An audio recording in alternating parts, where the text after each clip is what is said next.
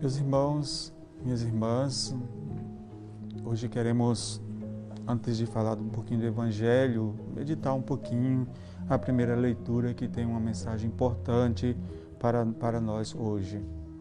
Um dos aspectos mais importantes da primeira leitura de hoje é o chamado para a plenitude.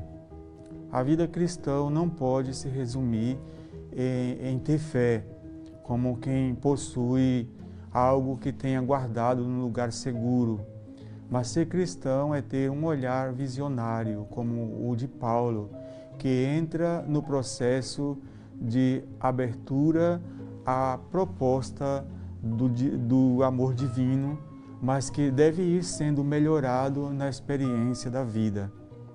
O tema da sabedoria espiritual tocou profundamente o apóstolo Paulo no contexto polêmico da carta aos Coríntios, especialmente, eh, na primeira delas, no capítulo 2, podemos perceber isso. É fácil, portanto, cair no erro de entender o cristianismo no sistema de ideias, uma espécie de filosofia. Portanto, Paulo entende que não se limita a ser um colecionador de ideias que se encaixam bem umas nas outras. Ele reza pelos colossenses e por nós todos na leitura de hoje, porque sabe que só através da graça de Deus podemos chegar a descobrir a verdadeira sabedoria a que vem de Deus. E esta sabedoria nos leva também a descobrir um aspecto dinâmico da fé e do conhecimento espiritual, entre outras coisas porque viver a vida cristã exige também presenciar a realidade nua e crua, os enfrentamentos dos poderes, das dificuldades. E a leitura de hoje nos faz refletir sobre essa aceitação. Entender que o mal tem poder e que ele nos leva a agir com seriedade em relação a nós mesmos, em relação às nossas próprias tentações, pois não é o capricho que leva uma pessoa a causar dano a si mesma através de seus pecados ou dos outros. Então, daqui entendemos aquela ideia de que a primeira vítima do mal é o malvado mesmo. Tendo isto presente, seremos mais sábios e moderados ao abordar os problemas e deficiências dos outros e de nós mesmos.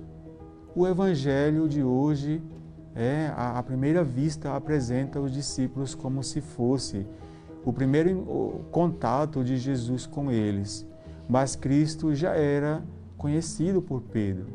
Para Pedro, Cristo era talvez um profeta, talvez o melhor e maior mestre e pregador que ele poderia ter conhecido, mas até aí, ou seja, cada um em seu território tentava fazer o que sabiam.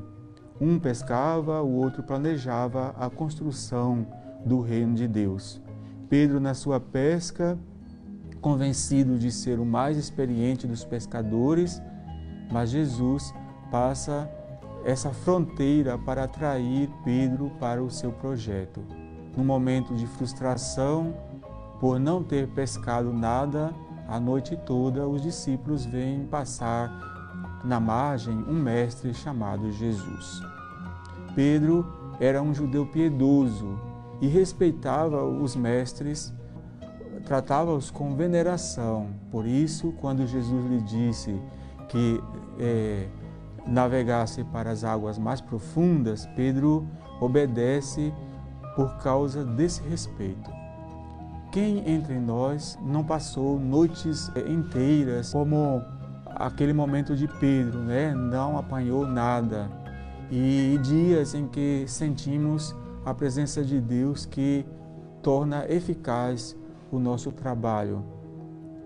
Aprendamos a amadurecer como os primeiros discípulos no nosso caminho de fé, não caindo na tentação do medo ou da preguiça, nem confiando excessivamente nos nossos métodos, mas em Deus que nos chama.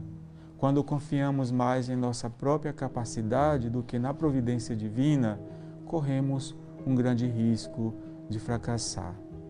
Então, que hoje possamos colocar diante do Senhor tudo o que somos e fazemos, mas especialmente deixar que Ele nos guie e indique o caminho certo para poder fazer bem tudo o que fazemos.